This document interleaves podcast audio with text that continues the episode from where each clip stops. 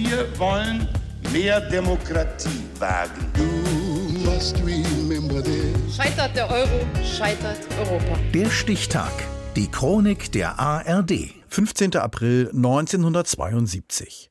Heute vor 50 Jahren wurde Arminia Bielefeld im Zuge des Fußball-Bundesliga-Skandals wegen Korruption verurteilt. Jens Otto. Die Stimmung ist wunderbar an diesem Sonntag im Frühsommer 1971. Horst Gregorio Canellas hat zum Gartenfest geladen. Er wird 50.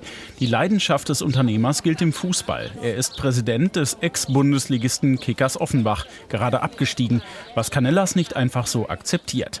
Seine Party will er nutzen, erklärt er hinterher, um zu beweisen, dass der letzte Spieltag, zumindest der letzte Spieltag, sind auch noch andere Dinge im Gespräch, irregulär abgelaufen ist und dass wir deshalb für unseren Verein Anspruch erheben auf einen Platz in der Bundesliga. Canellas tut etwas, das die Partystimmung verfliegen lässt. Auf einem Tonbandgerät spielt er seinen Gästen, darunter auch Bundestrainer Helmut Schön, heimlich mitgeschnittene Telefonate vor. Ich habe heute gehört, Sie würden am Samstag gar nicht mitspielen. Ja, was Besseres kann Ihnen doch gar nicht passieren. So, ja, ich weiß nicht. Ja, das sag ich Ihnen aber. Sonst ist soweit schon fast alles geregelt. Zu hören ist zum Beispiel der Kölner Torwart Manglitz. Er fordert von Canellas 25.000 D-Mark, sonst würde er im Spiel gegen Rot-Weiß Essen Offenbachs Konkurrenten im Abstiegskampf ein paar Dinger reinlassen. Die Aufnahmen treten eine Lawine los, die die halbe Bundesliga mit sich reißt. Unter anderem kommt heraus, den Anstoß zum großen Korruptionsskandal hat Arminia Bielefeld ausgeführt. Arminia konnte ohne Angst offensiv spielen, ohne Angst vor Kontern. Es ist jedoch zu bezweifeln, ob dem Arminen weitere Erfolge in der Bundesliga ebenso leicht gemacht werden. In Abstiegsnot setzen die Bielefelder auf erkaufte Punkte. Sie bieten den Spielern des Favoriten Schalke Geld. Die nehmen an und Bielefeld gewinnt mit 1 zu 0. Es ist das erste Skandalspiel. Jeder Schalker bekommt 2300 Mark. Damals noch eine reizvolle Summe für Bundesligaspieler.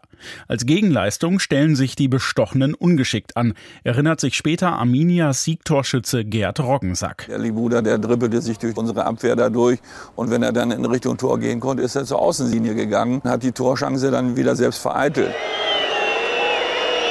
Dann greift die Korruption um sich. In der Schlussphase der Saison häufen sich die überraschenden Ergebnisse. Insgesamt zehn Vereine zahlen Geld oder nehmen welches an. Am Ende steigen Offenbach und Essen ab. Bielefeld hält die Klasse. Die Fans sind empört, als die Mauscheleien herauskommen. Und wenn es stimmt, dann müssen die Beteiligten nach meinem Dafürhalten auf Lebenszeit gesperrt werden. Der Deutsche Fußballbund verhängt Strafen gegen mehr als 50 Spieler. Der Schalker Libuda beispielsweise wird lebenslang gesperrt, später aber begnadigt. Von den beteiligten Vereinen Vereinen werden nur zwei bestraft. Offenbach bekommt keine Lizenz für die Bundesliga, ist aber ohnehin abgestiegen.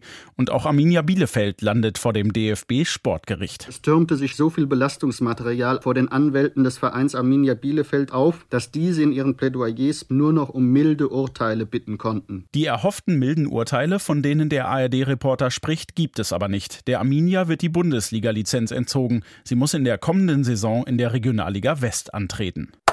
Zweifellos sind das sehr harte Urteile, aber die bisher noch nie dagewesenen Bestechungsfälle verlangen nun einmal auch eine ungewöhnliche Sühne. Der Bielefelder Gerd Roggensack wundert sich viele Jahre später immer noch, was für ein historischer Treffer sein 1 zu 0 gegen Schalke war. So ein einfaches Tor mit einer solch großen Wirkung, das konnte ich damals auch nicht ahnen. Es war das erste Tor im Bundesliga-Korruptionsskandal, der Arminia Bielefeld den Zwangsabstieg brachte. Dieses Urteil fiel heute vor 50 Jahren.